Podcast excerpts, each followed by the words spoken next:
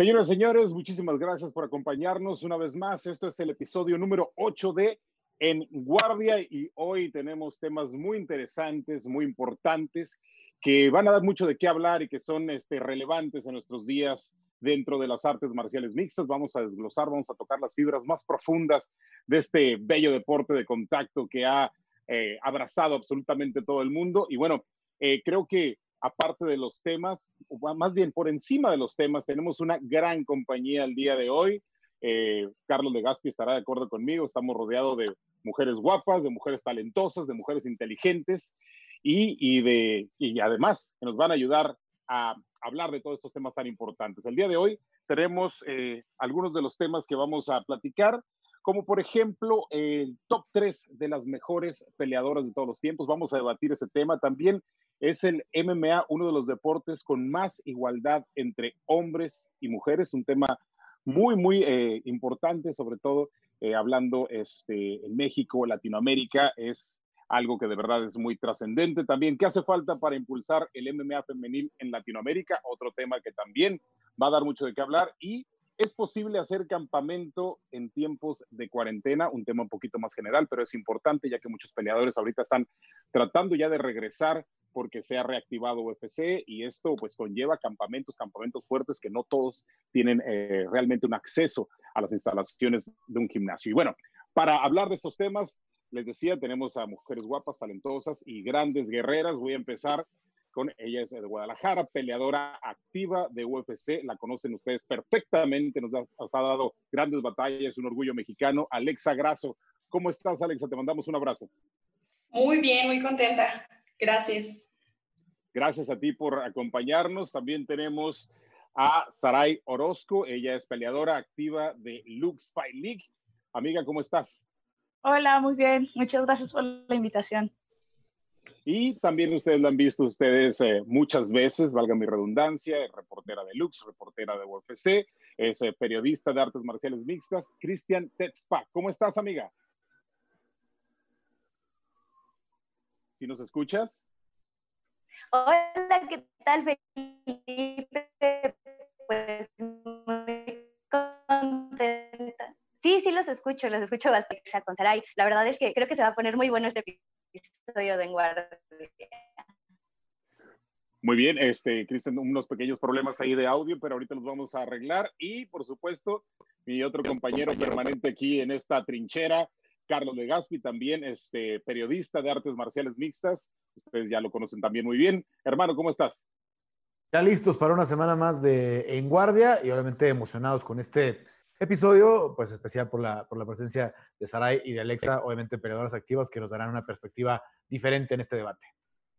Por supuesto. Y bueno, entonces invitamos a toda la gente que se conecte en Facebook y en las diferentes plataformas, también en YouTube, para que compartan, para que nos den sus opiniones, para que nos digan qué es lo que piensan y por supuesto saluden a las damas que tenemos el día de hoy que están eh, en nuestro eh, panel de lujo. Y antes de arrancar, también les recuerdo que hay que utilizar el hashtag en guardia. Es importante para eh, saber su opinión y más adelante estaremos también leyendo algunos de los, de los temas que se van a poner en la mesa a partir de ya. Y bueno, ahora sí, eh, damas, caballeros, este es un tema, puede ser rasposo, puede ser este, divertido, pero es difícil ponerse de acuerdo. Quiero empezar contigo, eh, Alexa, que eres una de nuestras invitadas de honor top 3 de las peleadoras femeninas de todos los tiempos. Eh, ¿Quiénes podríamos considerar las mejores peleadoras desde tu punto de vista? ¿A quién ves tú ahí arriba, en la cima de todos los tiempos? Bueno, para mí las más importantes y como las que tuvieron más impacto en mí y por ellas pues también me motivé muchísimo son eh, Gina Carano, eh, Chris Cyber y Ronda Rousey es, es, un, es un, este, es una tercia de haces bastante elevada. Yo lo considero muy buena, la verdad es que sí, muy buena. Te podría debatir por ahí algunas cosas, pero este, porque digo, si quieren agregar también se vale, ¿eh? tres, cuatro, cinco, pero por ahí se decía, este, Cristian, que em, era Gina Carano aquella que había puesto el MMA en el mapa sin embargo se quedó un poquito en el underground, pero también hizo un gran recorrido a nivel mundial y, en algunas de las ligas más importantes hasta su retiro. ¿Consideras que está dentro de este top 3? Híjole, la verdad es que yo no metería a Gina Carano dentro del top 3. Em, para mí está Amanda Nunes, Núñez, lo que ha hecho dentro de UFC ha sido eh, increíble. Es la única peleadora que ha podido ser campeona en dos divisiones, en gallo y en pluma. Entonces, concuerdo con Alexa de que es Chris Cyborg que está dentro de este renglón. Ronda Rousey, por supuesto que sí, es la que abrió las puertas para que eh, las artes marciales mixtas entraran a UFC y entraran al histórico. Eh, Chris Cyborg, sin embargo, ha sido campeona y fue campeona de cuatro promotoras súper importantes como Invicta, Strikeforce, eh, Bellator y UFC. Entonces me parece que Chris Cyborg se lleva el, máximo plano. Muy bien, claro, por supuesto, una de las peleadoras más peligrosas de todos los tiempos, sin duda, Chris Cyborg. Saray, ¿tú a quién consideras el top 3 en la lista de peleadoras femeninas? Bueno, yo concuerdo, obviamente, con Ronda, ya que pues ella puso en el mapa y dio el hincapié a, todo lo que es las peleadoras. Este, también concuerdo con Amanda Núñez. Eh, ahora sí que lo que ha logrado, cómo se ha, cómo ha transcurrido en lo que es el MMA, cómo ha evolucionado de no solo estar en un arte marcial, sino dominar, pues ahora sí que todas las áreas, me parece impresionante. Y yo ahí, obviamente, pues yo en lo personal, lo que yo considero, yo ahí metería a Joana. Eh, la verdad, este, a mí me impresiona mucho el cómo, a mí me impresiona cómo, cómo se desenvuelve en la jaula, o sea, cómo lleva una pelea, cómo siempre deja el corazón en cada pelea, tantas veces que defendió el título. Este, la verdad se me hace una peleadora muy, pues que deja el corazón, ¿no? O sea, muchas, muchas, muchas lo hacen, pero como que ella sí me, me causa, me marca bastante. Obviamente hay muchísimas peleadoras, ¿no? Pero las tres que pudiera mencionar serían ellas, sin demeritar obviamente a pues, todas las demás. Y obviamente Chris Cyborg, que pues es como un plus, ¿no? Luego este, de esta última pelea contra Weili San, considerada eh, pues no una de las mejores peleas eh, femeninas, sino de todos los tiempos en general. Creo que, este, creo que Joana también merece ahí un espacio abrirle ahí, pero bueno, eso queda a consideración de cada quien. Seguramente la lista lo va a extender Carlos Legazpi. Adelante, hermano. Eh, yo tenía, hace unos 15 meses tenía todavía dudas, más, un poquito, un 16, 17 meses tenía dudas, pero creo que el día que Amanda Nunes venció de forma tan dominante a, a Chris Cyborg, eh, no me queda duda que es el número uno, eh, Amanda Nunes, por lo que hizo en su división, por lo que, lo que hizo en UFC. No tiene nadie en la lista que le falte tachar, ¿no? Quería vencer a Ronda, la venció quería vencer a Chris, eh, quería, eh, a Chris Cyborg, la venció en su juego con un knockout brutal como los que estaba acostumbrado a hacer Chris. Quería vencer a Holly de la forma en la que Holly ganaba y le ganó con una patada en la mandíbula, como, como le ganó Holly a Ronda. O sea, eh, creo que Amanda la tenemos que poner en una posición aparte.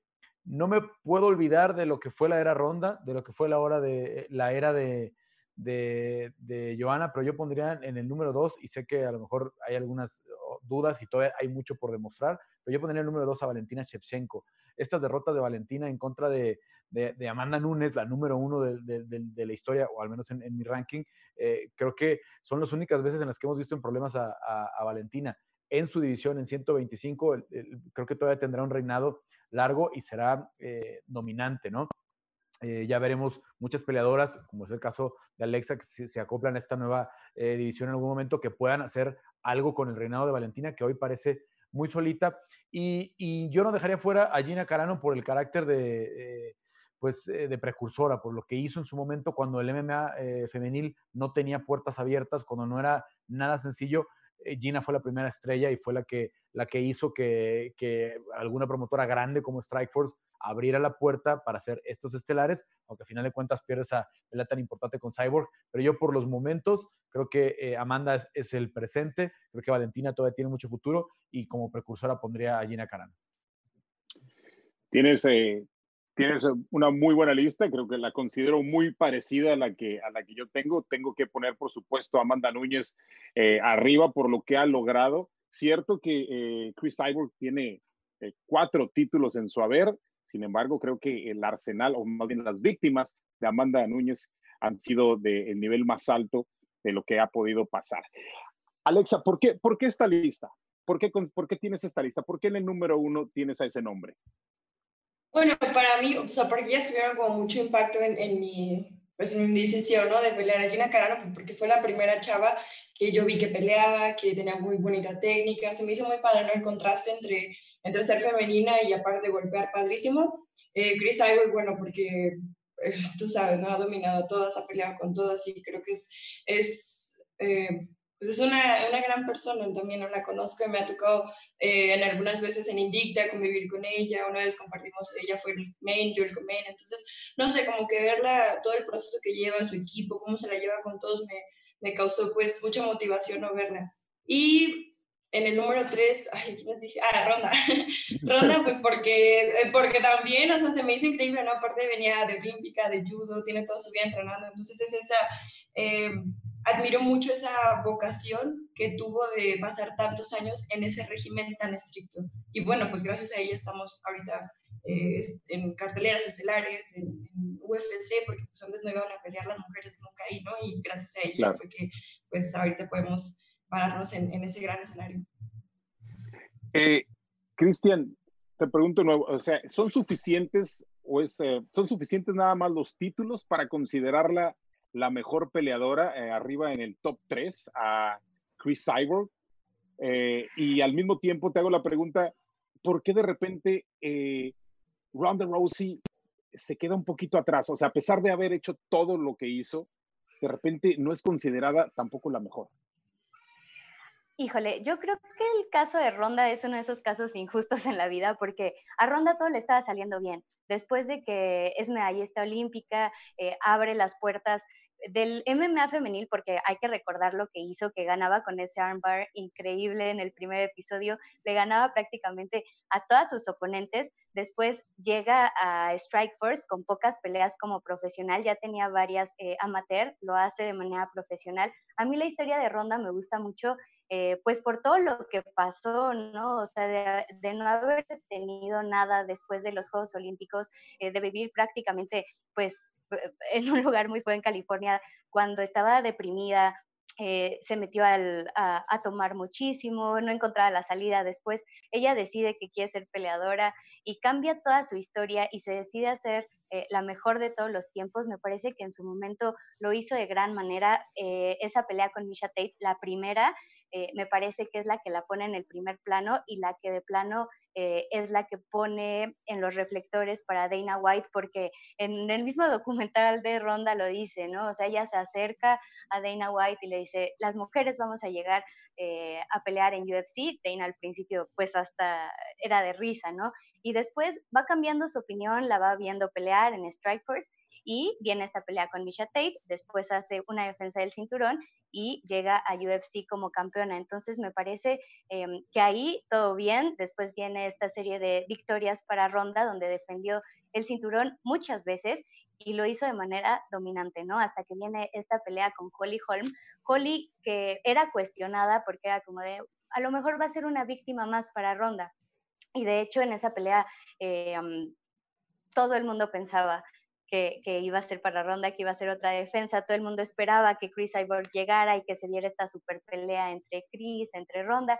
Al final, Holly sorprende al mundo, Holly paraliza todo y Holly termina con los planes de ronda porque eh, pues Ronda ya no pudo regresar eh, a hacer lo que, lo que había sido, ¿no? Después de esta derrota contra Holly, eh, tarda mucho tiempo en regresar al octágono, tarda un poco más de un año y viene la derrota con Amanda. También una derrota muy fea, Amanda ya venía pues en su máximo nivel. Entonces me parece eh, que ahí es donde queda de ver Ronda, ¿no? Esa fortaleza mental que tiene que tener un peleador para reponerse de esas derrotas, ¿no? Y al final eh, Ronda pues no lo consigue y decide mejor seguir con su vida personal, de pasarse a la lucha y pues ya, de dejar su carrera de las artes marciales mixtas.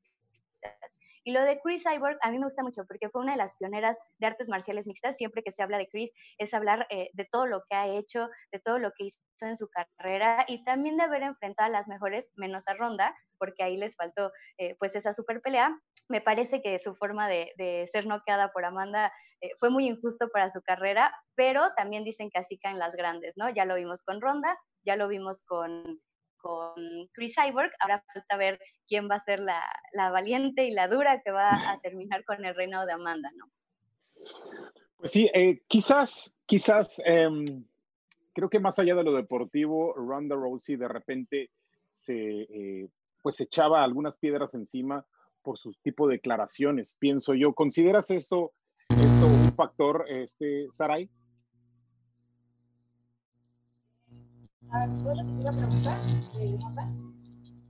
A ver, perdón, está, creo que nos está entrando bien el audio. ¿Consideras que a lo mejor lo que llama, lo que llama eh, Cristian algo injusto para Ronda Rousey puede haber sido sus declaraciones que de repente mucha gente eh, tenía ese, esa, esa polarización en contra de ella?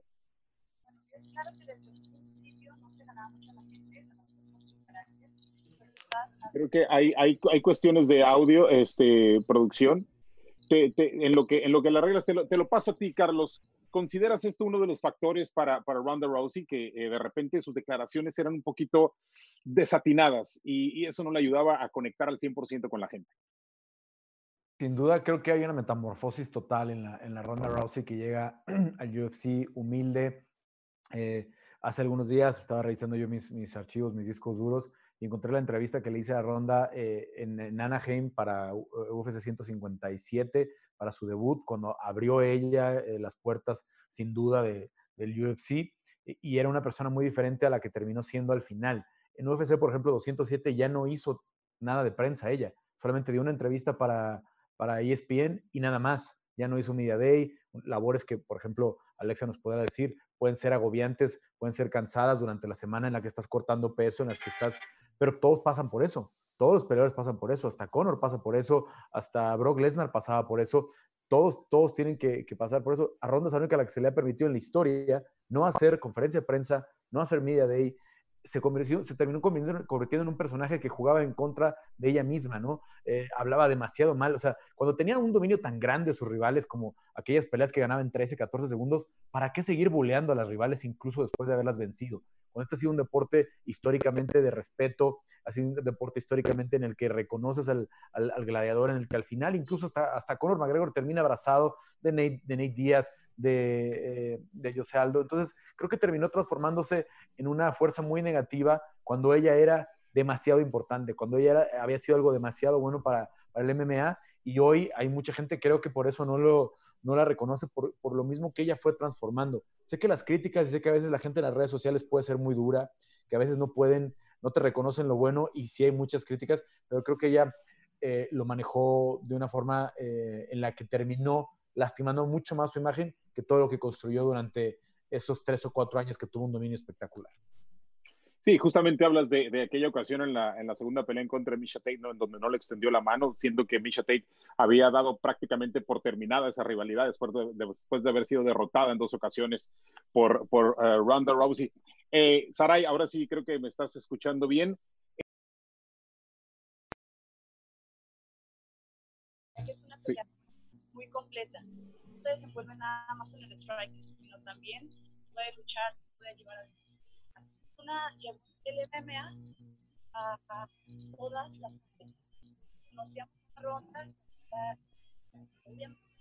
oye, se oye, muy bajito, seguimos teniendo eh, problemas técnicos este, eh, con, con Saray. Te, te, te, regreso esa pregunta a ti, Alexa. ¿Por qué no Amanda? ¿Por qué no la consideras en tu top 3?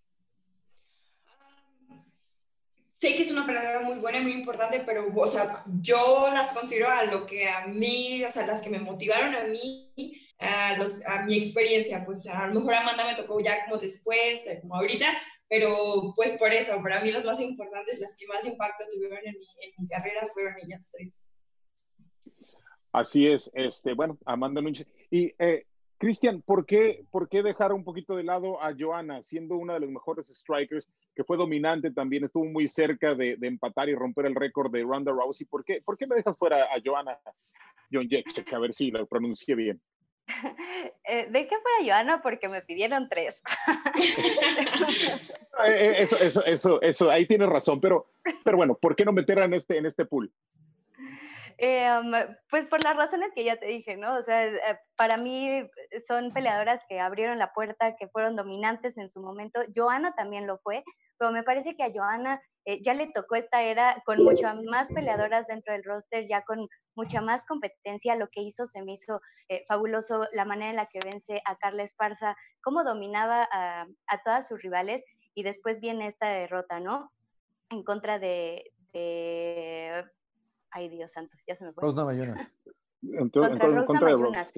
Exactamente, eh, la forma en la que la vence Rose eh, también era una rivalidad muy fuerte, ¿no? La que tenían ellas dos. Eh, Joana también fue víctima de su personalidad, de cómo perdió Ronda para Joana le pasa lo mismo, me parece que eso, eso me hace como, como dejarlo un poquito de lado, no fuera de mi top 5, pero sí fuera de mi top 3, porque me parece que uno debe de aprender también de lo que ve, a lo mejor de los errores de los demás y de lo que puedes y de lo que no puedes hacer como campeona, ¿no? Entonces, me parece que era un error que ella podía eh, haber evitado, haber, eh, pues, escalado mucho ese ego, escalado esa personalidad como dura dentro de los careos, ser, eh, hasta llegar a ser grosera, ¿no? Entonces, por eso es que a mí Joana no me convence al 100%, eh, sí me convence estar dentro de las cinco mejores en la historia, pero no para estar dentro de mi top 3.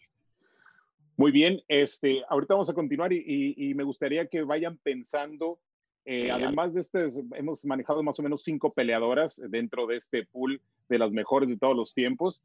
Díganme, ¿a quién proyectan? Este, aparte de ustedes, Sarai y Alexa, aparte de ustedes, ¿a quién proyectan como las mejores de todos los tiempos? Váyanlo pensando mientras le recuerdo a toda la gente que nos está viendo en este momento a través de las diversas, de las diversas plataformas que utilicen el hashtag en guardia y voy a leer algunos de los eh, comentarios. Dice eh, Manuel Alejandro Rodríguez, muchas gracias y perdón, gracias a todas ellas, a las que se están mencionando. Hay generaciones de eh, mujeres que pueden soñar con llegar a las grandes ligas y ser peleadoras de élite. Dice Gabriel Martínez, Ronda abrió las puertas del UFC a las mujeres, dicho por Dana. Eh, dice Quique Sáenz, Tetzpa habla bastante bien, mucho conocimiento. Ahí te mandan saludos, Cristian.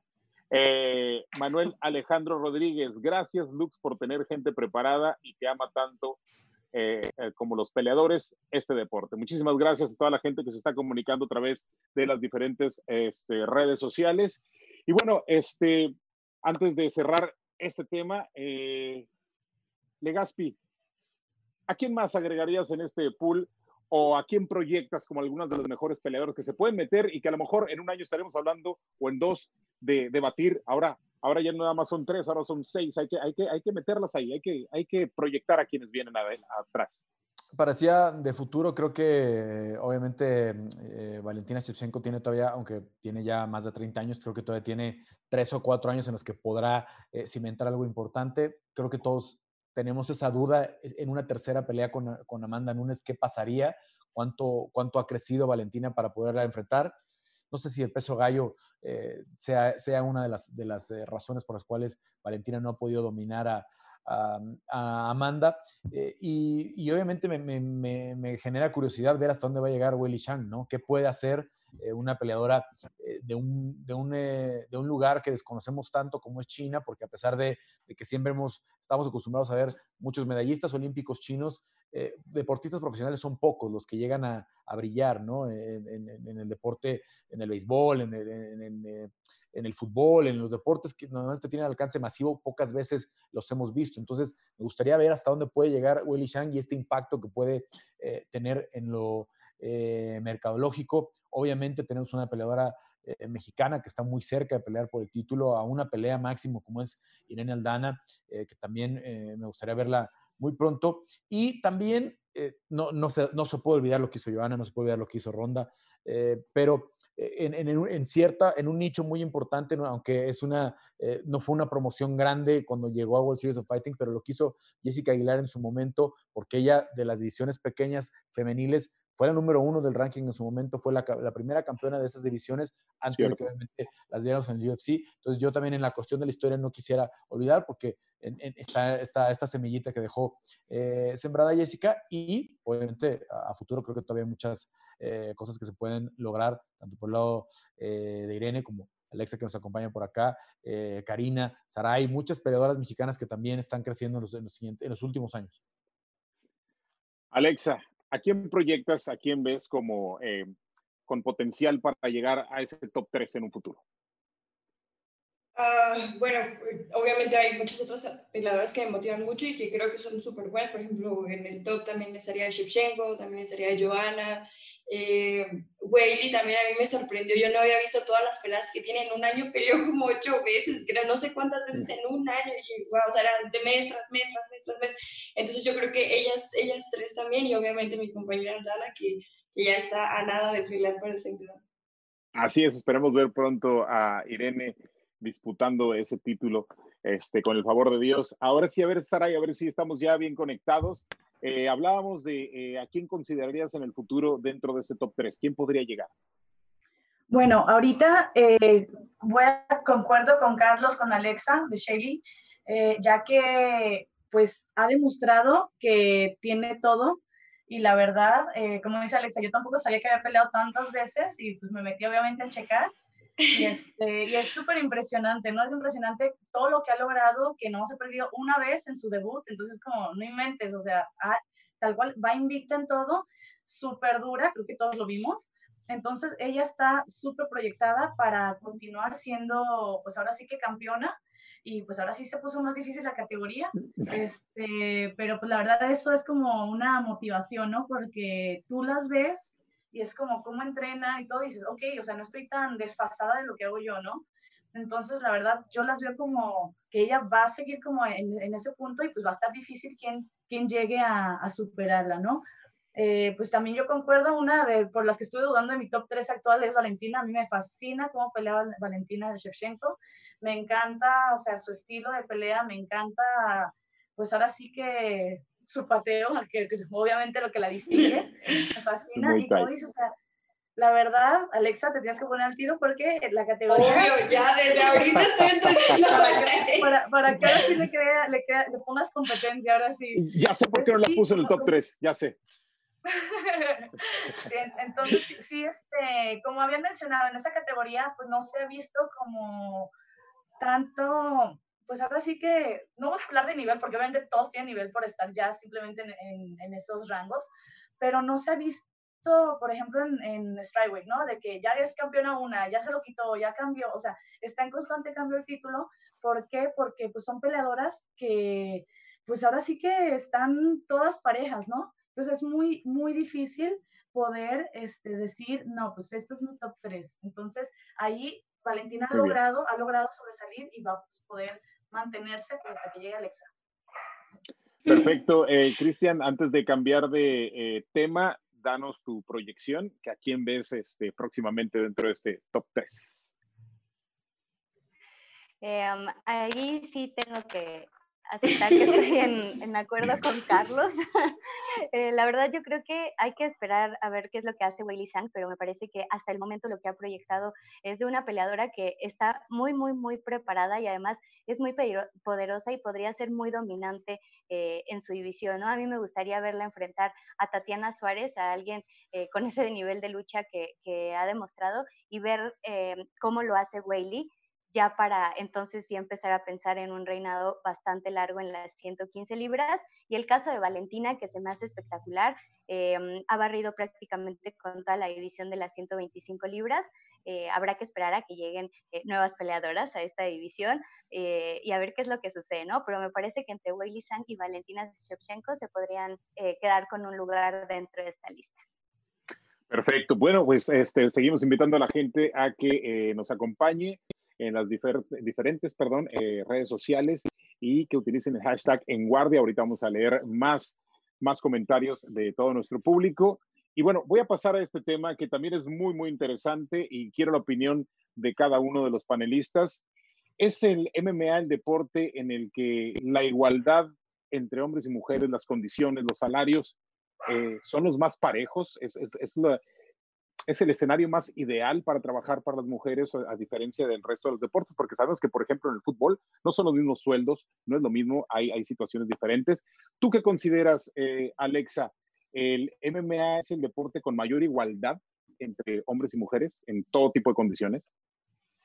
Eh, bueno, afortunadamente a mí me tocó entrenar en un gimnasio donde siempre nos inculcaron eso de que cuida a tus compañeras, ayuda a tus compañeras, son más delgadas, son más chiquitas, o sea, tengan cuidado y siempre estamos con esa, bueno, mis coaches siempre, siempre es como ese, ese hincapié, ¿no? En que nos apoyen a nosotros porque pues somos, mujeres. Y acerca de los pagos y sueldos, bueno, yo creo que eh, afortunadamente ahorita ya estamos en un momento en el que podemos acercarnos a, a que nos paguen muy, muy similar tengo, tengo ahí un punto sobre eso y se me hace muy interesante y yo coincido contigo, Alexa. ¿Tú consideras eh, lo mismo, este, Carlos de Gaspi? ¿Hay igualdad en el MMA entre hombres y mujeres? Quisiera empezar porque el deporte profesional no tiene igualdad, ¿no? Ya lo mencionas, el fútbol, eh, el baloncesto, el deporte profesional difícilmente tiene paridad entre, las, entre hombres y mujeres. Eh, pero el MMA es, el único deporte donde podemos ver una cartelera estelar eh, con dos peleas femeniles y tres varoniles. O podemos ver a Ronda Rousey, a Amanda Nunes estelarizando un pay-per-view y abajo de ellas, campeones, este, leyendas del MMA, del UFC, eh, eh, en, la misma cartelera estelar, ¿no? Y obviamente podemos pensar, la, la, mayoría o estas inmensas bolsas se las lleva Conor, se las ha llevado Nate, más Vidal, pero también Ronda generó mucho dinero en su momento. También Cyborg se fue a Bellator con un muy buen contrato. No es la mayoría. Hoy tenemos todavía muchas menos peleadoras femeniles, eh, muchas menos divisiones. Eh, en las promotoras grandes como UFC son menos. Otras promociones ni, ni siquiera lo, lo, mencionamos porque es muy difícil hacer eh, parejo. Pero creo que a diferencia de otros deportes, es el único en el que la misma cartelera, porque ni siquiera en el boxeo, que se maneja de una forma similar, pues díganme, la última gran cartelera de boxeo donde, vimos a unas eh, a, boxeadoras en el coestelar o un pago por evento, ¿no? En este caso, creo que el, MMA y en específico el UFC sí tiene esa, esa paridad, ¿no? Eh, la mayoría de los, de, los, de los contratos desde que llegas son bastante parejos. Ya obviamente va, manejándose dependiendo del impacto que tienes en redes, la posibilidad de que vendas más boletos, la posibilidad de que llegues a pelear por el título. Después del primer contrato, donde todos están parejos, ya a lo mejor se, ajustan un poquito las cosas, pero creo que en general es donde hay menor disparidad. No diría que están en mismas condiciones, todavía hay mucho que, emparejar, pero es de los deportes profesionales donde estamos más, más cerquita. Yo creo que con uno de los hechos de que em, mujeres encabecen eh, eventos de pago por evento, valga mi redundancia, Creo que sería a lo mejor suficiente en este momento para cerrar el tema, pero no es así. Creo que es algo, es un punto muy importante dentro de esta organización, por lo menos en UFC, también lo vemos en Bellator. Eh, Cristian, ¿es, ¿es parejo? Desde tu trinchera, lo que tú has visto como periodista, como analista, ¿es parejo el trato de, para hombres y mujeres dentro de las artes marciales mixtas?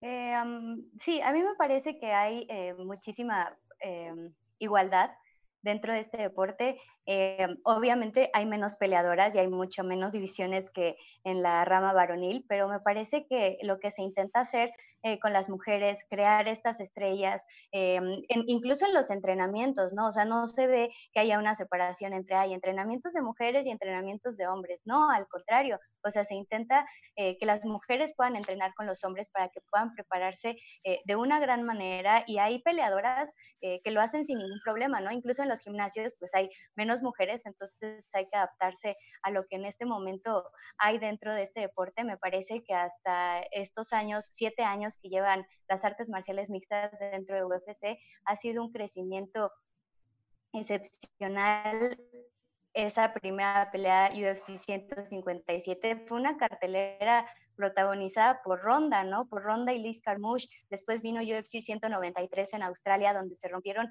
récords de, récords de audiencia, eh, récords dentro de esta arena de, Australia. Después viene UFC 200, que terminó siendo protagonizada por Amanda y por Misha Tate. Entonces me parece que es un gran futuro el que hay dentro de las artes marciales mixtas para las mujeres. Eh, también está eh, Invicta, está Lux, donde hay peleas de mujeres generalmente en todas las carteleras.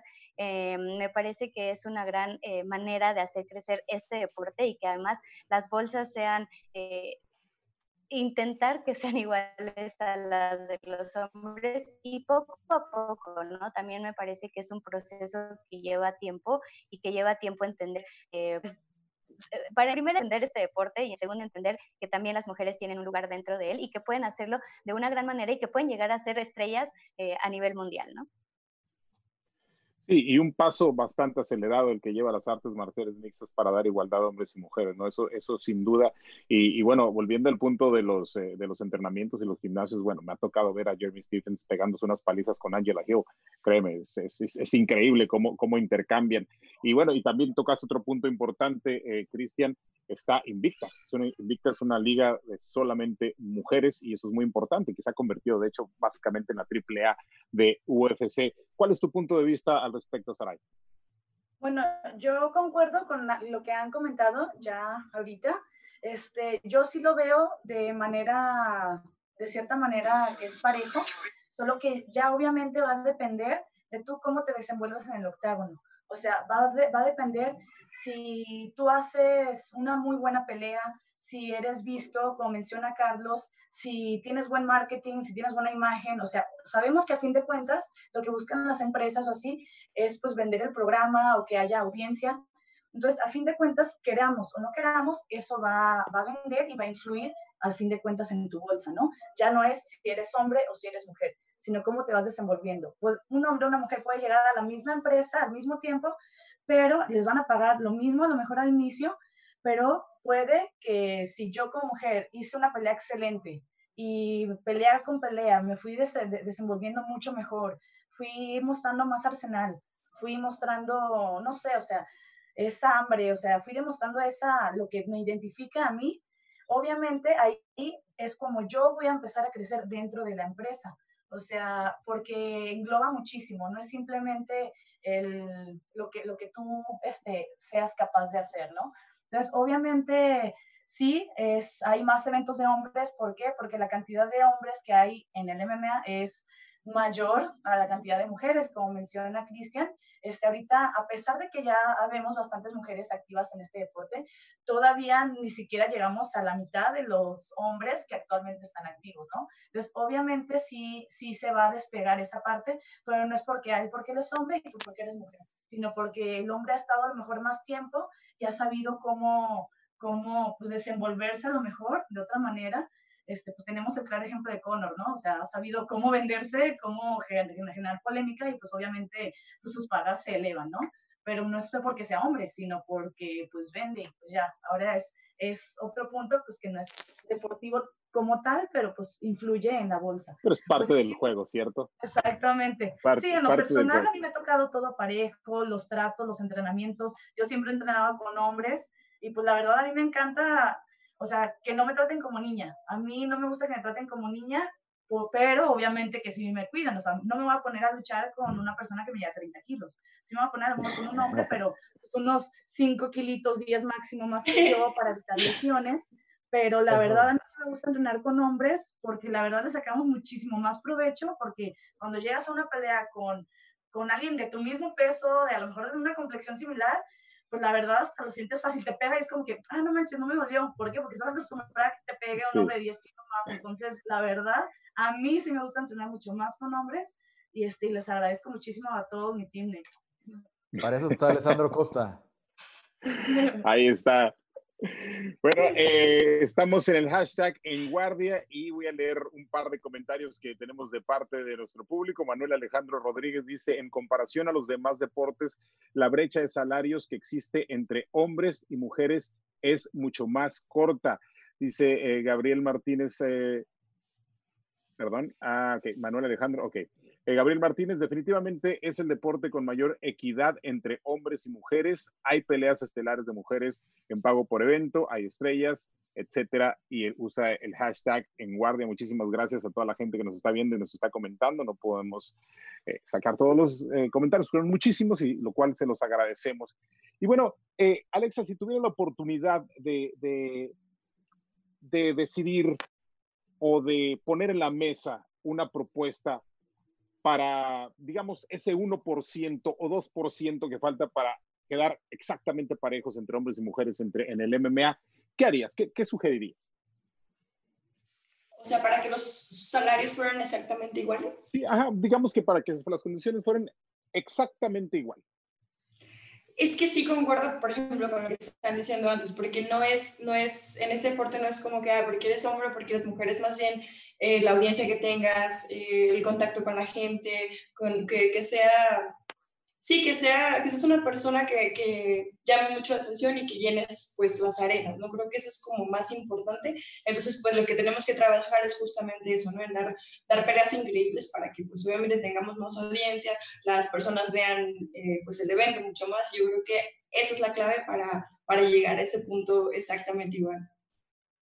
Hace, hace no mucho tiempo, eh, Paige Van Sant eh, hizo algunas declaraciones, eh, te lo digo a ti, este, Carlos, hizo unas declaraciones donde decía, pues saben qué es que yo gano, yo gano más dinero en redes sociales que lo que gano en UFC, pero no sé si se le olvida un poquito el punto que gracias a UFC ya tiene esa popularidad. ¿Tiene, ¿tiene esto algo que ver con la igualdad o, o por qué habría hecho un comentario de tal forma?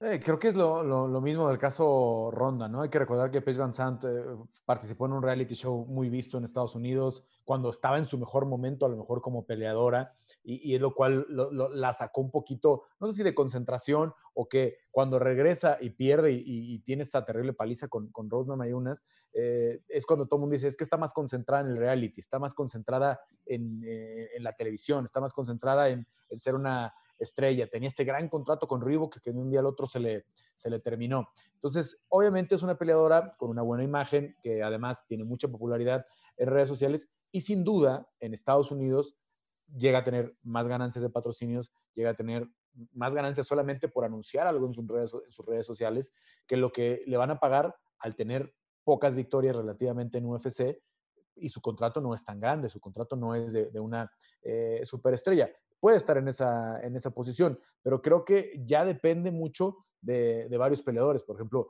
algunos como, como Verdum, como Brendan Schaub, eh, mucho antes de, o Verdum antes de ser campeón y Brendan Schaub, que, ni siquiera llegó a esos estatus, llegaron a decir, es que yo vendo más de patrocinios que, que, lo que me paga UFC al subirme a la jaula, antes de que cambiara toda la situación de las lonas y, de, y, del, y, del, calzoncillo, ¿no? El patrocinio en, el calzoncillo. Entonces, es un tema de mercado y de cómo eh, lo puedas hacer. Creo que en el caso de Paige eh, tiene mucha crítica, en gran parte por, por, su apariencia, porque eh, siempre fue calificada como una niña eh, bonita y que a final de cuentas decían que por eso la habían inflado, ¿no? Por eso le habían llegado a esta cartelera, por ejemplo, donde ella y Sage Norcos fueron estelares de la nada, cuando tenían muy poquito los dos dentro del UFC. Entonces, tener tan rápido esa, esa fama, a final de cuentas, le termina pesando en muchas críticas que debe ser muy difícil, que debe ser muy difícil tener todos los días gente que en tus posts de Instagram, que en el Twitter, que en tu Facebook, que en todos lados estén atacando, atacando y atacando constantemente.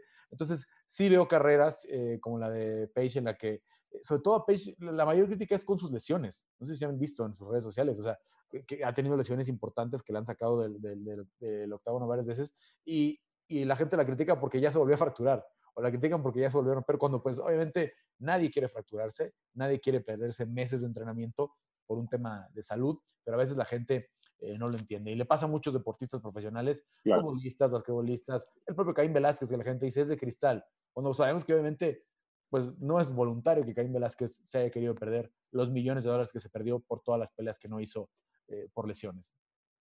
Una de las cosas que eh, nos queda claro es que es un deporte individual, no es de equipo, no es de parejas. Entonces, eh, tu propio esfuerzo es el que te va guiando hacia dónde vas a llegar. Pero también hay un punto importante, eh, Cristian, no se necesita ser bella para llegar arriba y para ganar mucho dinero. Ahí está el caso de Amanda Núñez. Digo, pues, no, es fea, pero no es, no es una mujer exuberante, vaya. A mí lo que me gusta mucho de este deporte es justo lo que mencionas, ¿no? De que es un deporte individual en el, en el que el desempeño es el que va a guiar tu carrera, sí, a lo mejor una personalidad que se preste para redes sociales o a lo mejor eh, que, la gente eh, esté captando tu personalidad y tu, y tu apariencia y todo eso, que a lo mejor genera más audiencia, sí, también puede ser, pero el desempeño es muy importante dentro de este deporte y ya lo mencionaba Carlos con Paige Van Sant, no le bastaba con ser una niña bien o con ser una niña bonita, había, había muchas... Eh, preguntas acerca de su desempeño, sobre lo que hacía, si era justo que estelarizara carteleras o no. Al final, el desempeño habla por sí solo y con Amanda Nunes lo vemos, ¿no? Es la peleadora más ganadora de todos los tiempos, es la única doble campeona eh, va a defender ese cinturón de las 145 libras. Entonces, me parece que ella tiene todavía muchísimo potencial para seguir generando dinero y para seguir eh, escalando, ¿no? Chris Cyborg también lo hizo, no se necesita, eh, como tú dices, a lo mejor un físico exuberante o que llame muchísimo la atención para poder lograrlo, entonces me parece que el desempeño es lo más importante dentro de este deporte y eso ayuda mucho, ¿no? El desempeño individual, eh, el desempeño que tiene cada una de las peleadoras o de los peleadores, porque no estamos en un deporte, no me quiero meter mucho en eso, pero no estamos en un deporte como en el fútbol que a lo mejor para la liga femenil es difícil crecer porque hay muchos factores externos. Aquí es tu desempeño y ahora sí que eres lo que tú haces dentro de la jaula. Una última impresión al respecto, eh, Saray, sobre, sobre este tema tan, tan interesante y que creo que eh, todos estamos de acuerdo en él. Bueno, eh, todos tienen razón en lo que han dicho y ya en lo personal, sí, ya como peleadora, sí es un tanto difícil porque hay veces de, de que tienes una rueda de prensa, tienes una entrevista, o tienes que hacer esto, aquello, ¿no? Y obviamente mientras de más nivel seas, pues tienes más este tipo de eventos. Entonces ahí es cuando uno dice, ok, pero yo tengo mi campamento, tengo mis entrenamientos, tengo mis horarios, entonces sí es como, ok, ¿hacia qué lado me voy? A mi, mi desempeño, obviamente, yo tengo que ganar por mi desempeño, pero también no puedo descuidar como la parte de medios. ¿Por qué? Porque a fin de cuentas, eso es lo que te vende y si no vendes, por más bueno que seas, seas el mejor del mundo, pero si no llenas taquilla, pues a lo mejor la empresa le va a llamar al que le da el dinero, ¿no? Entonces ahí la verdad es como una, poner en una balanza y sí se vuelve un tanto complicado. Porque ahorita lo que comentaban de Page, lo que han eh, mencionado de varios, de varios peleadores que ganan de patrocinios, todo ese show, este, sí, es, sí es complicado. ¿Por qué? Porque si tú te vas a, si tú ya no peleas o ya no entrenas por esa pasión de querer ser el campeón, de querer superarte, sino te estás enfocando en la parte monetaria, en la parte económica, pues la verdad, desde el simple hecho de tú ya visualizar tu objetivo de la manera económica, o sea, ya estás desviando ahora sí que la atención y estás desviando todo lo que son tus entrenamientos. O sea, yo lo veo de esa manera. Este, yo entreno pues desde chica en otros deportes y yo recuerdo que siempre era enfócate en tus entrenamientos, ve a entrenar, cumple con eso. Pues ahora en este deporte cumple con la dieta, porque yo antes era de dietas. Entonces, tienes que estar, este, pues ahora sí que, que enfocado en eso. Entonces, cuando te dicen, tienes una entrevista, es como que, ay, no manches, me pongo nervioso para una entrevista. Bueno, ahorita pues ya más o menos ya me acostumbré porque también por mi trabajo ya, ya, me han entrevistado también como parte como entrenadora, pero sí es un tanto complicado de que no manches, ¿y qué voy a decir? Y si la riego y si hablo mal, en vez de estarme preocupando de que no manches, tengo que perfeccionar estos detalles para mi contrincante, ¿no? Entonces sí es algo que yo he, creo que he logrado mantener una balanza. Este, de que sí, obviamente cumplo con los requisitos y todo, pero pues ahora sí que no soy la mayor influencer, que a lo mejor sí puede que me falte un poquito para pues, poder vender un poquito más, pero pues, la verdad yo ahorita mi objetivo es seguir entrenando, no desenfocarme de lo que estoy y pues ahora sí que, que los hechos hablen, hablen por mí, ¿no? Entonces sí por sí solos. Ahí se, se ríe Alexa con aquello de las entrevistas. ¿Te identificaste, Alexa? Sí, es que justo lo que dice Saray es bien difícil, porque imagínate, tenemos que entrenar súper duro, tres veces al día, todos los días, y de repente dicen, ah, quiero una entrevista, o sea, te tienes que peinar, te tienes que maquillar, te tienes que arreglar, ¿sí me entiendes? Y la verdad, eso es como que tú cosas en campamento no piensas ni en la pintura ni en el peinado, o sea, nada, tú estás pensando en, en, en entrenar cambiarte, comer, descansar y da, da, da. Entonces eso sí como que te saca un poquito de foco y, que te estén preguntando todo el tiempo, que es parte importante, porque si, no, si, si nosotros no diéramos nuestra opinión, o lo que decimos, o lo que sentimos, o lo que pensamos, pues como dice, ¿no? También no, no tiene tanta... Eh, no tiene tanta sincronía o no podría llegar de, de, una manera tan profunda a las personas que te ven pelear si no siguen todo el camino de pues, todo lo que, lo que viene atrás, ¿no? Entonces, pues como dices ahora, y es un balance muy, claro. muy, muy, muy duro. Pues bueno, creo que, creo que estamos eh, muy de acuerdo y, qué bueno porque es un tema muy importante. Eh, necesitamos que todas nuestras mujeres sean iguales en todos los ámbitos, en todas las circunstancias y parece que el MMA ofrece eso, ¿no? Equidad, un tabulador eh, de sueldos muy similar al de los hombres, este, la oportunidad de pelear en eventos pay-per-view y llevarse su tajada, su porcentaje también y que al final de cuentas es como cualquier trabajo, si tu desempeño es bueno, no importa quién seas, ni cómo te veas, ni de dónde vengas, tú vas a ganar el dinero que mereces basado en tu esfuerzo. Y eso creo que es un punto muy importante. Ahí está una pequeña conclusión al respecto. Eh, y bueno, este, seguimos invitando a la gente, hashtag en guardia para que no se lo pierdan, por favor, para que sigan comentando. Ahorita vamos a leer más de lo que nuestra gente nos está enviando. Y eh, voy a cambiar eh, de tema. El MMA femenil en Latinoamérica. Te pregunto, eh, Alexa, ¿está donde debe estar en cuestión de impulso o qué hace falta para llevarlo a ese siguiente nivel? Yo creo que lo único que hace falta es que más chicas se animen a, a entrenar, a intentarlo, a vivirlo, a es que se los juro que luchar y en un sparring y luchando así de que te tienes que sobrevivir porque sobrevivir es una experiencia bien padre que creo que todas deberían de, de vivir, de, de, sentir porque está muy padre. Creo que es lo único que falta, que más chicas se animen y y pues afortunadamente, como digo, ya todos los gimnasios tienen, eh, ok, ya hay más chicas, cada vez ves una, dos, tres, cuatro, cada vez en los torneos hay más mujeres, como dices, en las carteleras hay más peleas de mujeres, entonces yo creo que nada más eso, ¿no? Que se animen más y, listo. Eh, eh, Alexa, pues nos mató un poquito a todos, porque básicamente, a final de cuentas, es eso. Anímate y entre más haya mujeres queriéndose meter, pues los empresarios van a decir, bueno, aquí hay un mercado, vamos a impulsarlo. Es la barrera cultural de Latinoamérica que creo que eh, a lo mejor es, es, mucho más difícil que, que, en Estados Unidos, que en otros países de Europa, donde eh, pues las niñas también luchan, como lo luchan los hombres, ¿no? Sobre todo en las repúblicas soviéticas, desde niñas y se meten en el deporte de contacto mucho más. No nos dejarán mentir aquí, eh, Saray y, y, Alexa, ¿cuántas veces todavía en una entrevista les preguntan, oye, ¿qué dicen tus papás de que te pegan en la cara? Este, cuando pues obviamente es un deporte eh, en el que ya llevas siete, ocho años como profesional o ya llevas mucho tiempo eh, desde niña, a lo mejor haciendo taekwondo, karate. O sea, claro que los papás saben que hay un riesgo siempre en cualquier deporte, pero eh, es, un, es, una disciplina, a menos yo en lo, en lo particular, las peleadoras que conozco de MMA son muy completas, como dice Saray, además te ayuda mucho tener dietas particulares, te da mucha disciplina.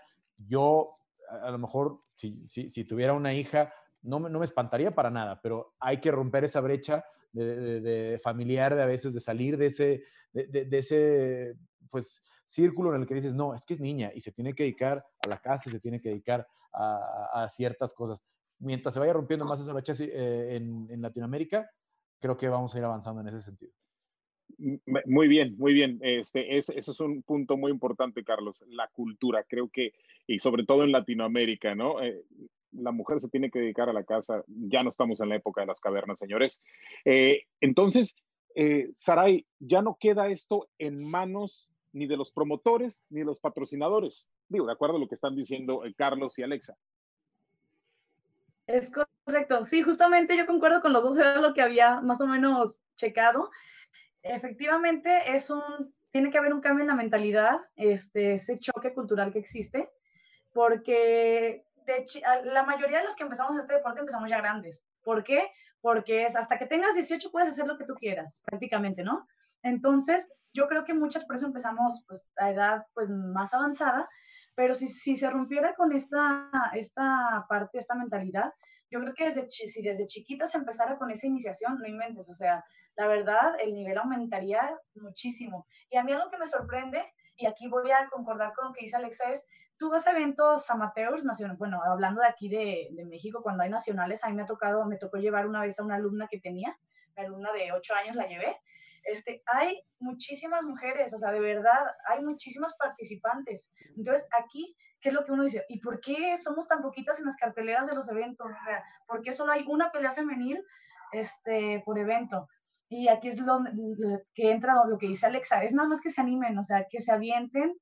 De verdad, o sea, yo no tuve una experiencia amateur, cuando yo empecé, pues no había eventos amateurs, entonces yo empecé a semi-pro, pero el semi-pro ya es sin nada de protección. Entonces, la verdad, está muy chido, o sea, algo impresionante. Entonces, como dice Alexa, nada más que se animen, que se animen a empezar y, este, y que se avienten, porque no hay de otra. Hashtag en guardia, eh, ser teammate de Saray es un honor, dice Manuel Alejandro Rodríguez. Elía, Elia uh, Rosas, saludos a Alexa Grasso. Y Gabriel Martínez dice, definitivamente eh, lo principal es el talento y el trabajo de las peleadoras. La imagen puede ser un extra, se refiere al tema anterior. ¿Consideras lo mismo, eh, Cristian? Es cuestión de hacer a un lado eh, la cultura, eh, los, las zapatillas y el maquillaje. Eh, sí, me parece que es cuestión de cultura, cuestión de educación, cuestión de que eh, vayan conociendo el deporte también. Poco a poco creo que las artes marciales mixtas han ganado muchísimo terreno, tanto en la cuestión de hombres como de mujeres, y creo que más en las mujeres, ¿no? Ahora que ya eh, antes, las mujeres pueden empezar a familiarizarse con el deporte, con las técnicas, con peleadoras eh, como Alexa, como Irene, como Karina Rodríguez, como Saray, eh, con todas estas peleadoras que están surgiendo, que están brillando en escenarios internacionales, que ven a una Ronda Rousey, que ven a una Joanna o que ven a una Amanda, pues también eso las motiva, ¿no? Las motiva a decir, bueno, yo también puedo llegar ahí, a ellas no les pasa nada, a mí tampoco, es un deporte seguro, y a eso voy con la educación y la cultura, ¿no? El empezar por, por nosotros como, bueno, yo no soy mamá, pero con, con, los que son papás, o sea, y de decir, bueno, ok, o sea, yo puedo llevar a mi hija a, que entrene y no le va a pasar nada porque es un deporte seguro, pero esto se gana con el tiempo, me parece, eh, con ir conociendo el deporte, eh, todas las disciplinas que envuelven a ese deporte y además lo más importante también es que te inculca disciplina, te inculca respeto hacia otras personas y no nada más es como de, ay, me voy a subir a la jaula y me voy a dar de golpes. Pues no es así, o sea, las artes marciales mixtas eh, son una combinación de muchísimas cosas, de muchísimos valores y creo que vamos en buen camino para educar a la gente y para que haya más, cultura acerca de, de este deporte y que entonces haya más expansión tanto en hombres como en mujeres. A ver, entonces acláranos una cosa, Cristian, ¿tú por qué no peleas? ¿Por qué no, ¿Tú qué pensaste en pelear? Vaya, estás tan envuelta en este mundo del de, MMA que nunca pensaste en pelear. Eh, no, la verdad es que, eh, o sea, mi idea siempre fue que quería ser periodista de deportes porque yo amaba el fútbol, yo quería ser futbolista. Eh, a, lo mejor pues no tuve la oportunidad para que hubiera una liga femenil en mi país, en México, cuando ahora ya existe. En mis tiempos, hace mucho tiempo no existía. Entonces, pues no pude ser futbolista, pero, ah, pero tuve la oportunidad de acercarme a este deporte como periodista, de conocerlo, eh, de no saber absolutamente nada y ser una página en blanco. Ahora, pues ya te puedo decir que sí, que sí, estoy especializada en artes marciales mixtas, que me encanta, que me encanta ver, que me encanta entender el deporte, que mi percepción cambió, que mi cultura cambió en ese aspecto. Y te puedo decir que si yo pudiera regresar el tiempo, lo haría, o sea, entrenaría y lo haría. Y si es que alguna vez llego a tener hijos, pues claro que los metería a entrenar y a ver si te gusta y si no, pues probamos otra cosa y sin otra cosa. Yo creo que lo importante también es que el deporte esté presente eh, dentro de la vida de los niños y que puedan empezar a conocerlo y sin importar el, el género, ¿no?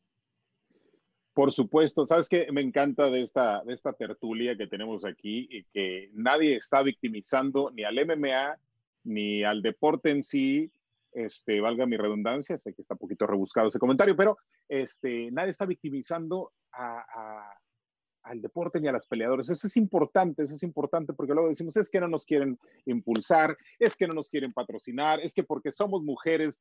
Yo creo que eso también eh, se liga un poquito a lo que estábamos hablando anteriormente de que hay afortunadamente mucha igualdad en las artes marciales mixtas. Entonces, ya nada más es cuestión de, que eh, nuestra cultura nos deje salir de ese huevito y decir, las mujeres pueden pelear desde el momento que quieran. ¿No es así, Legas?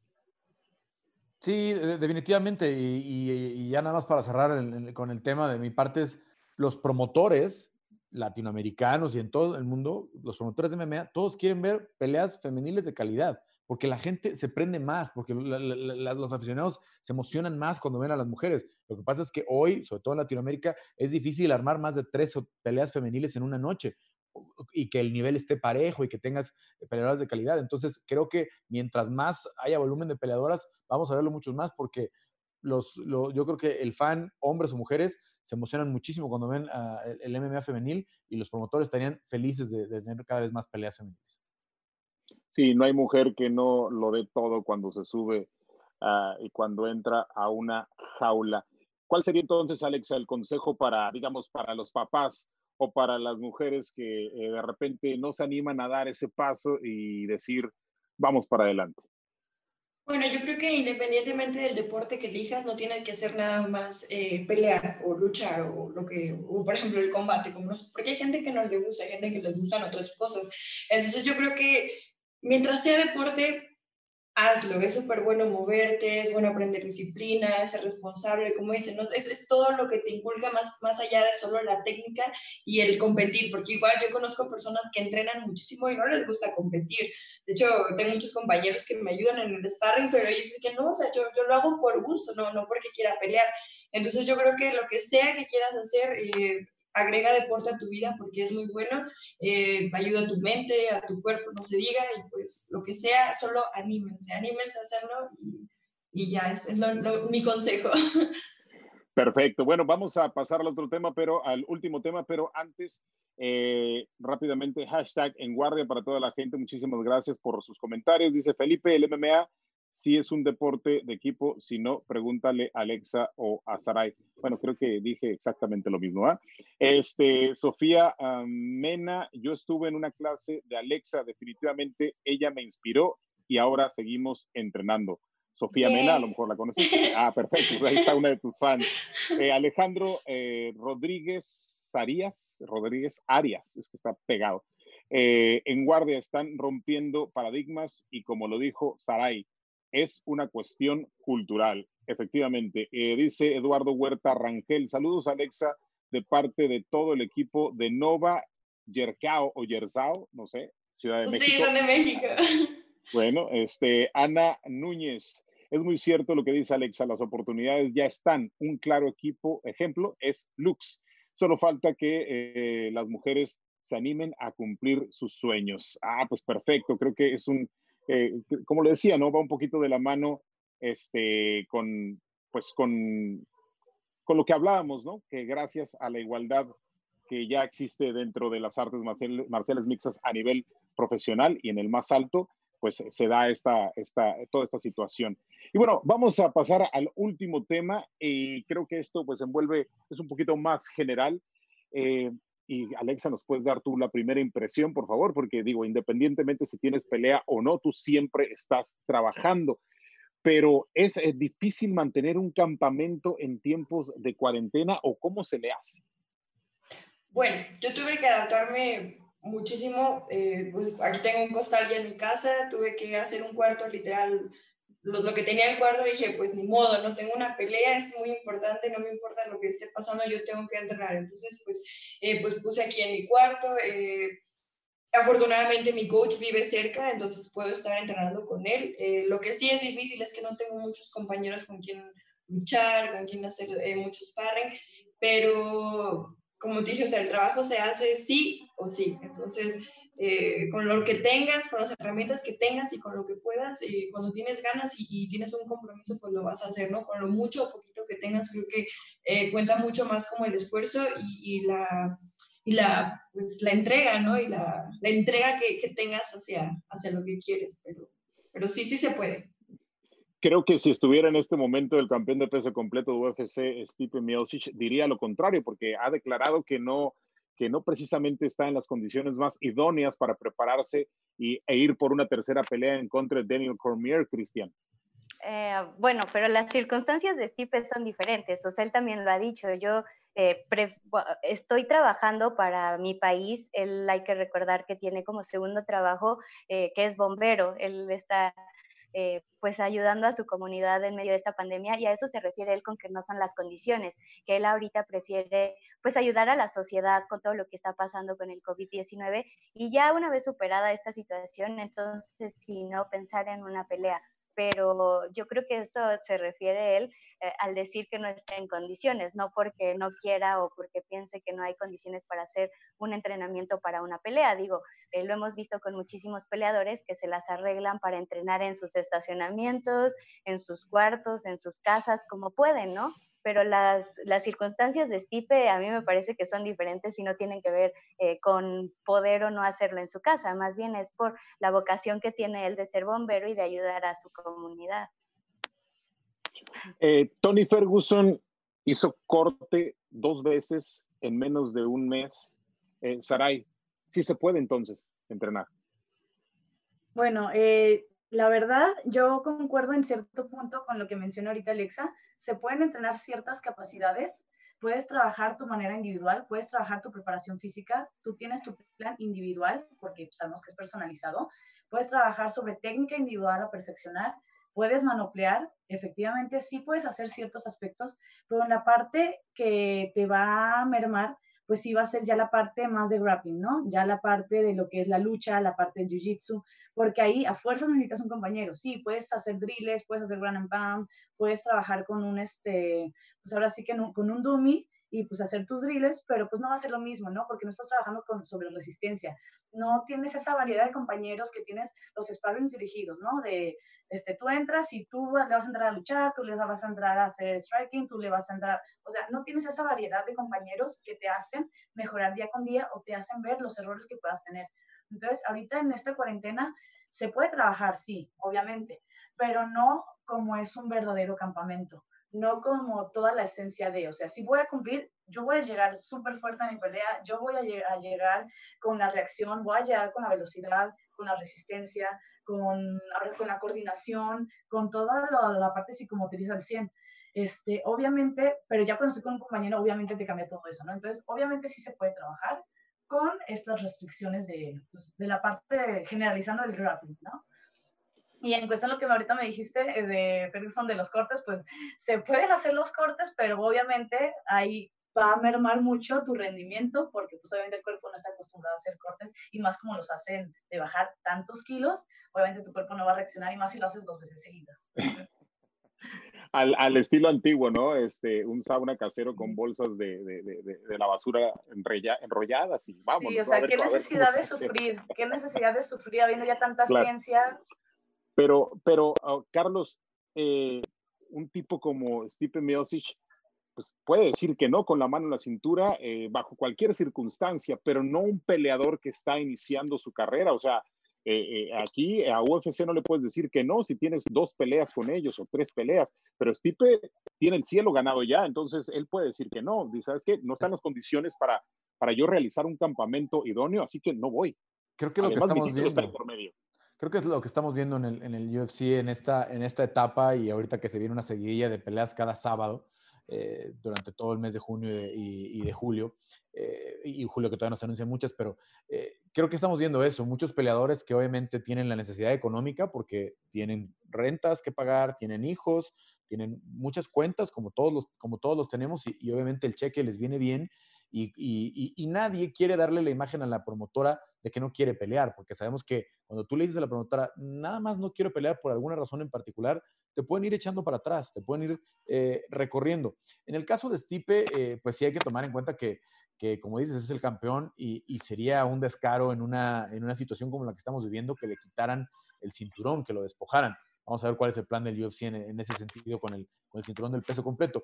Pero yo creo que sí estamos viendo muchas peleas armadas express, que a lo mejor vemos una por cartelera normalmente, ahora estamos viendo cuatro y hasta cinco, ¿no? De gente que se enteró diez días antes de su pelea, de, gente como Alexa, que tenía una pelea programada en Austin y, y, de pronto toda la situación te cambia porque no sabes dónde va a ser, ni si la rival se va a poder llegar lo de Piotr Jan la semana pasada, en la que estuvieron esperando hasta, eh, perdón, lo de Song Yadong, perdón, lo de, lo, de, lo de última hora, de que si llegaba la visa, no sabemos de Piotr Jan, por ejemplo, también con otro tema de visa, son situaciones en las que a lo mejor nadie teníamos un manual. Vaya, los gobiernos no tienen un manual para resolver esto, pues obviamente menos el UFC en el que hay que decir cómo vamos a manejarlo, pero creo que muchos de los peleadores están mostrando mucha voluntad y los que se están metiendo en peleas complicadas, el UFC en algún momento se los va a agradecer, les va a decir, tomaste esta pelea con dos días de anticipación, eh, te cambiamos al rival, no te preocupes, la siguiente pelea la vamos a tomar con mucha más calma y te vamos a poner en, una, en una posición en la que tu campamento sea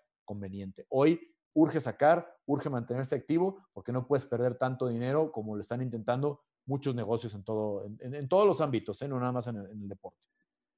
Ese es un punto importante, el lado económico. Hay peleadores que son obligados por sus circunstancias, por una familia que mantener, a hacer el campamento sí o sí. Otros tienen la oportunidad de decir que no, aunque a final de cuentas también UFC eh, considera y tiene en cuenta esta parte de, pues bueno, si te doy eh, un aviso de tres semanas, vas a tener que hacer el performance que, eh, que te alcance para llegar a esa pelea y vas a pelear eh, con lo que puedas, porque eso es lo que hay en estos momentos, ¿no? Entonces, sí son muchas cosas a considerar, pero eh, creo que es un momento en el que, pues, eh, quien quiere pelear se va a subir y va a hacer el campamento como pueda, donde pueda, ya lo hablábamos en el garage, ya lo hablábamos este, dentro de la casa, donde sea. Antes de cerrar el tema y de despedir el programa, leo los últimos comentarios que tengo aquí. Dice eh, Kisi Lomelí, Alexa y Sarai son unas increíbles personas y peleadoras, muy talentosas, inspiran al mundo del MMA mexicano. Un orgullo haber presenciado su crecimiento. Me las están chuleando, chicas. Este, ah, bueno, te vale. Alejandro Soto, creo que es nuestro compañero, este, eh, comentarista en inglés. Saray Orozco, ¿regresarás a pelear en Japón? Bueno, yo firmé dos peleas en Japón, entonces sí estamos a la espera de la próxima, solo que pues ahorita todo, también está pausado ¡Qué ya todo. padre! Entonces, muy bien, oye, muy esperando bien, eso. perfecto. Eh, Carlos Millán, el ejemplo de Alexa Grasso como deportista es increíble, no solo por su talento en las artes marciales mixtas, también el ejemplo es de disciplina y buena persona, es inspirador. Es una atleta de élite de México, te dice Carlos Millán, eh, Alexa. Ya, Muchas Y gracias. eh, dice Gabriel Martínez, los peleadores que estén en los países que abran puertas a los gimnasios primero van a tener mucha ventaja sobre los demás porque tendrán campamentos más completos, pero también hay que tener en cuenta que no todos los eh, eh, peleadores de distintos países pueden entrar a terreno estadounidense todavía, entonces ese es un tema aparte. Próximas peleas de Saray y Alexa, eh, ¿cuándo rival? etcétera. Bueno, esa es una pregunta que quizás se las haremos al final, eh, pero por el momento vamos a cerrar este, este, em, este tema. Entonces, una, una impresión más acerca, una conclusión, vaya, sobre, sobre este tema. Los campamentos, el que quiere puede, Alexa. Así es como Eh, funciona.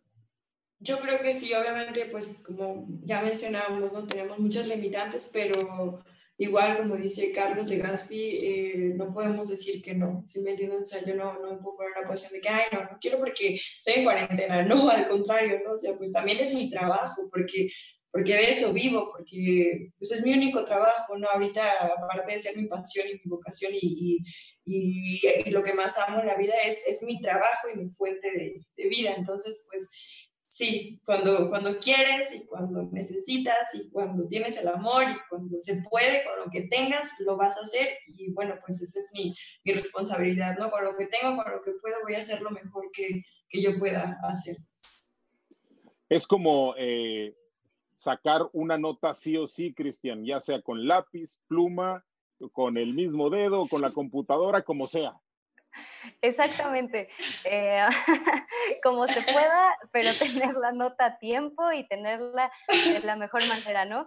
Eh, yo creo que, digo, yo no soy peleadora, eh, ni estoy cerca de serlo. La verdad admiro mucho eh, todo lo que están haciendo, todos los esfuerzos que hacen para prepararse en medio de esta situación, porque pues sí es muy complicado, ¿no? Y también eh, me parece que también te da miedo, o sea, el decir, bueno, ok, he estado en mi casa y me he cuidado y toda esta situación, pero nadie está exento de enfermarse o de contagiarse, pero pues uno debe de, to de tomar eh, las medidas necesarias para poderlo hacer de la mejor manera y cumplir con tu trabajo. Y me parece admirable lo que están haciendo eh, todos los peleadores del mundo al mantenerse en forma, al mantenerse listos y al decir sí, yo voy a donde sea a pelear y voy a estar preparado para esto, aunque sea en un peso pactado, aunque sean las circunstancias que sean o una división arriba, ¿no?